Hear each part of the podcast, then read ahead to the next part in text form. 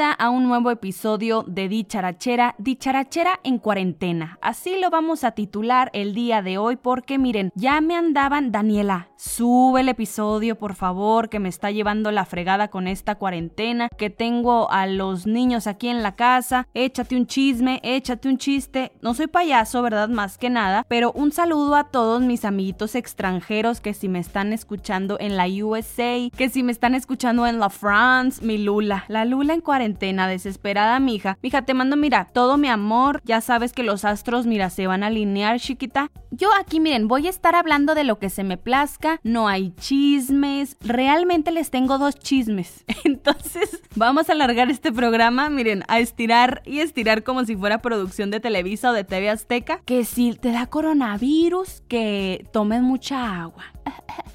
me la gargantita. Toma agua, toma agua y no pasa nada.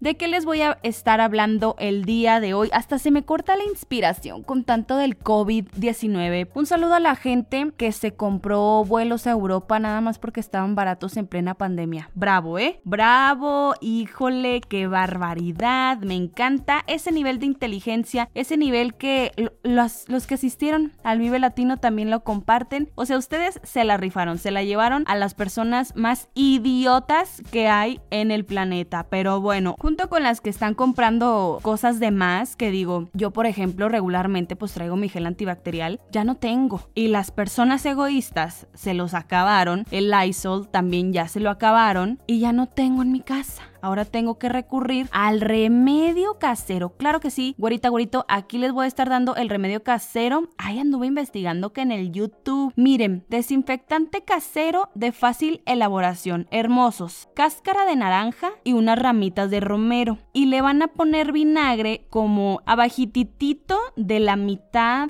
de, eh, de un frasco, hagan de cuenta. Y luego le van a poner alcohol hasta la mitad del vaso, del recipiente que lo, que lo quieran, que sobre todo que sea una botella de vidrio. Y luego lo van a llenar hasta arriba de agua tibia. Y miren, coronavirus, who the fuck are you, bitch? Oigan, ¿de qué les voy a estar hablando en el programa del día de hoy? Ahora sí, Daniela, cinco minutos de introducción estúpida, pero miren, para que se entretengan, al cabo no hay mucho que hacer. ¿Cómo ven que el Roger González ahí andaba de fraudulento, que juró y perjuró el año pasado que iba a hacer una masterclass en televisión y que la fregada. Y ándale, que salió con que siempre no y se clavó 100 mil lanas. Nos quiso ver la cara.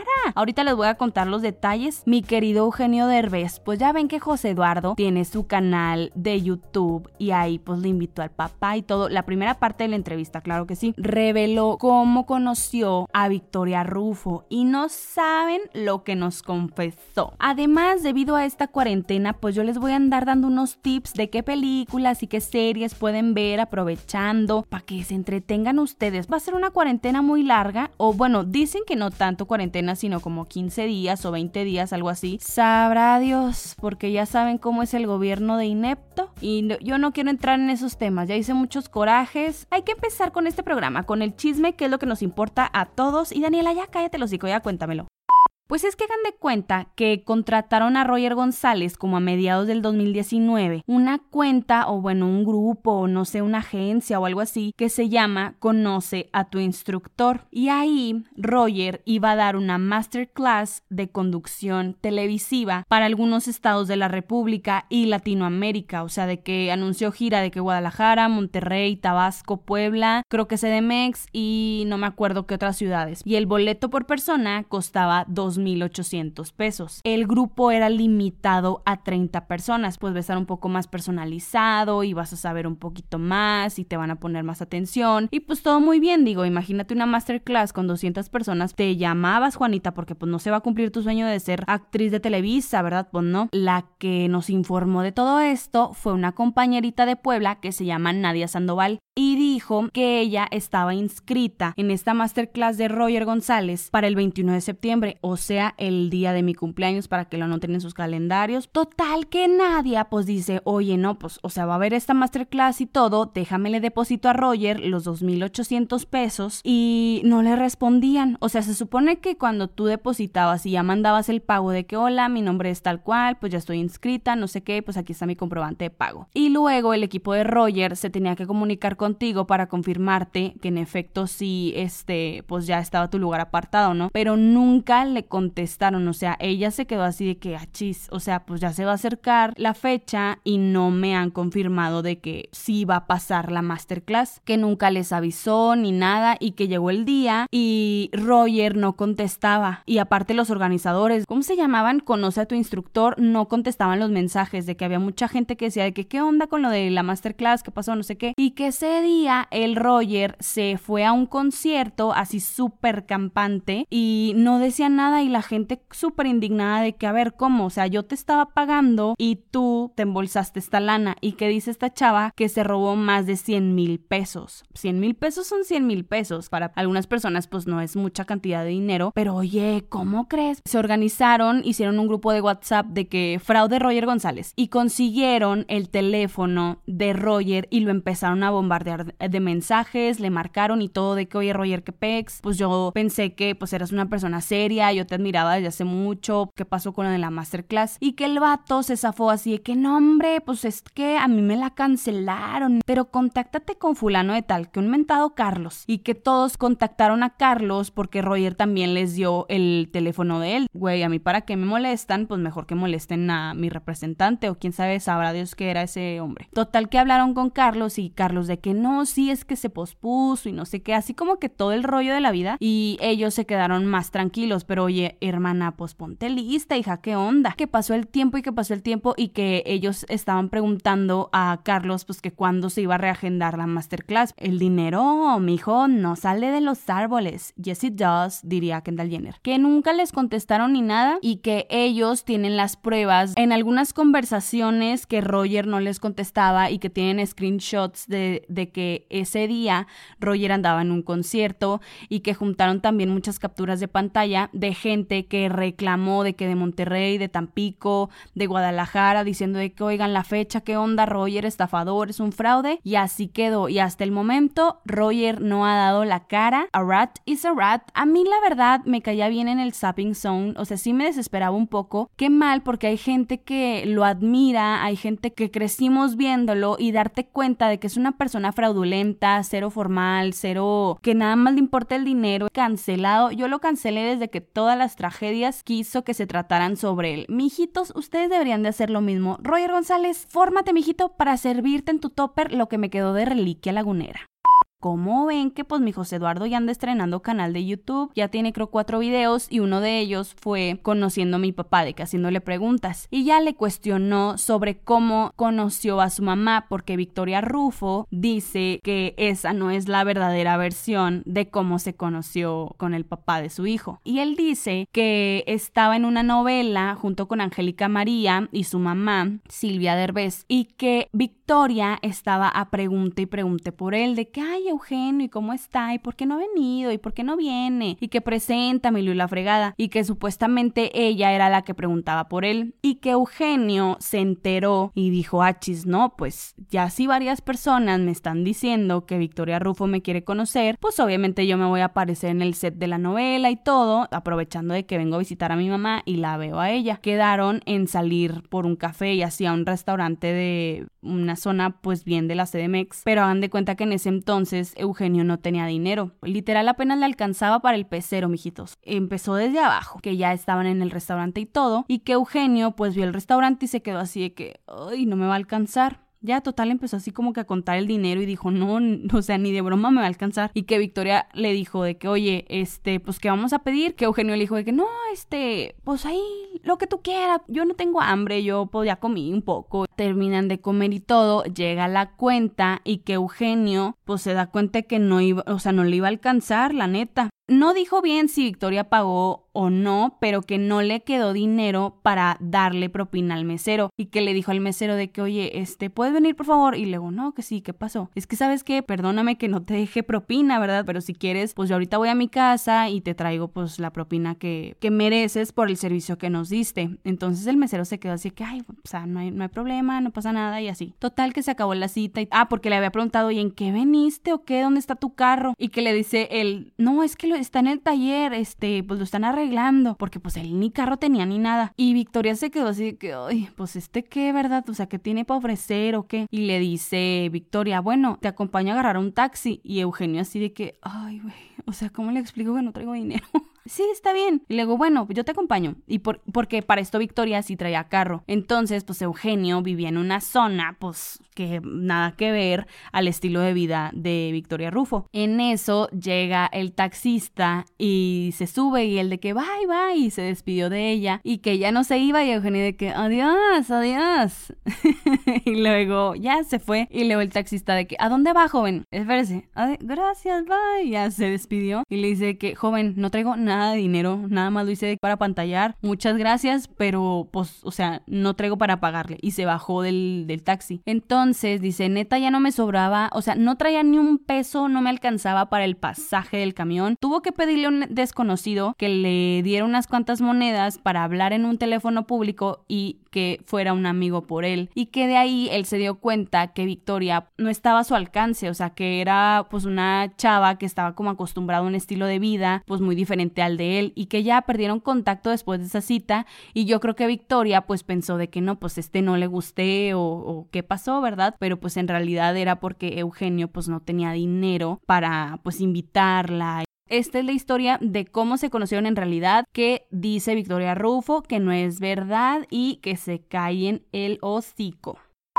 Oigan, la RuPaul trae un dramón, que qué bárbara. Recientemente, en una entrevista que el programa se llama Fresh Air con Terry Gross, dice que tiene un socio, comparten un rancho o una propiedad en Wyoming de 60 mil hectáreas en el que alquilan los derechos minerales y venden agua a compañías petroleras. Y pues ya saben que la gente pues no, no tiene como que mucho conocimiento sobre, sobre el es una práctica que daña mucho, contamina el agua, fracturas la tierra, todo para conseguir el petróleo. Y que en Estados Unidos, en Texas, se da mucho el fracking. Incluso aquí en el norte de México también se da mucho, pero es algo que se tiene que prohibir. Puedes ganar mucho dinero, pero le haces daño al planeta. Entonces mucha gente empezó a criticar a RuPaul, ellos estaban quejando de lo hipócrita que estaba haciendo, porque sí, mucho de que, ay, amate a ti mismo, amate, al, amate tal cual eres y sé una reina y todo, pero al final de cuentas RuPaul tiene estos negocios en los que daña el medio ambiente y que saca mucho dinero de eso. La RuPaul muy mal, oigan, by the way, hablando de, les recomiendo esta doceava temporada de RuPaul's Drag Race, está buenísima, a mí me encanta, hasta ahora, ay, pues el drama este que hubo con una de las drag queens que se llama Sherry Pie. Esa mujer, como ven, que se las daba así como que de agente o algo así y que juraba como representar a futuros actores y que les pedía fotos desnudos de que, ay, mochate chiquito con algo y mándame tus fotos y ándale, que los acosaba sexualmente y que pues jamás les conseguía trabajo. Simplemente él tenía como pues esta colección de gente que le mandaba su pack para que Sherry Pie les consiguiera trabajo. Y es por eso que entró a esta doceava temporada de RuPaul, se dieron cuenta, la expulsaron y dicen que quedó entre las cuatro primeras reinas. Y también otra cosa con este drama de Sherry es que está como que muy incómodo porque las personas que estamos viendo el show es una reina muy talentosa, o sea, nadie le quita como su talento ni nadie duda de que sea carismática y todo, pero pues en realidad es un depredador y es una persona que abusaba de, la gente, abusaba de su confianza, los catfisheaba, entonces pues no estaba nada padre. Los productores del programa deciden cortarla. En el primer programa apareció un chorro y te caía bien y todo, pero pues de fondo pensabas así, ay no, o sea, pues qué cosita porque pues esta persona es una mala persona a pesar de su talento como drag queen. Mi favorita es Heidi in Closet para que la vean o Heidi Ho. Me encanta Jan y me encanta Jackie, Jackie Cox. A mí me encantan los drags. Hermana, es un arte. Digan lo que digan, haters gonna hate. Se los recomiendo mucho. que Givenchy y Dior decidieron, bueno, están decidiendo fabricar gel antibacterial gratis para la gente y estarlo distribuyendo. Así que se ponen bien listas, perritas, porque van a andar, miren, bien fancy con sus geles antibacterial de marca Dior y Givenchy. Continuemos con las recomendaciones de qué ver en esta cuarentena, perras. Los juicios de Gabriel Hernández. Bueno, es el asesinato de un niño y sus juicios políticos de sus tutores y los trabajadores sociales que hacen que se cuestione la protección de menores indefensos por parte del sistema de Estados Unidos. Dicen que es una docuserie muy fuerte porque relatan cómo este niño pierde la vida y que se denunció por mucho tiempo el maltrato que sufría por parte de sus papás y que literal a las autoridades les valía gorro. Es como que esta serie de corrupción, como que eventos desafortunados que llevaron a, que el niño le quitaran la vida. Dicen que está muy padre, yo la verdad no lo he visto, pero está actualmente en el top 10 en Netflix como el número 4 de lo más visto. Love is Blind es una serie de Nick y Vanessa Lachey que presentan este experimento social en el que mujeres y hombres solteros buscan el amor y se comprometen, pero no se han conocido en persona. O sea, hagan de cuenta, te hacen como un match, entonces ya conoces a esta persona a lo largo de tres semanas, pero nunca lo ves. O sea, estás hablando con él, platicas y que te gusta y te gusta Luis Miguel o así, ¿no? Al final, para conocerse, se tienen que comprometer. Tienes que llegar con este extraño como a un acuerdo de decir, ok, sí creo que lo amo o sí creo que pueda formar una familia o pueda formar una pareja sólida o un matrimonio con esta persona. Entonces ya les dan todo y les dan el anillo y al momento de conocerse, pues sí es como que la sorpresa. Yo no lo he visto, lo quiero ver, me lo han recomendado. Estaría muy padre que lo viéramos y discutiéramos al respecto.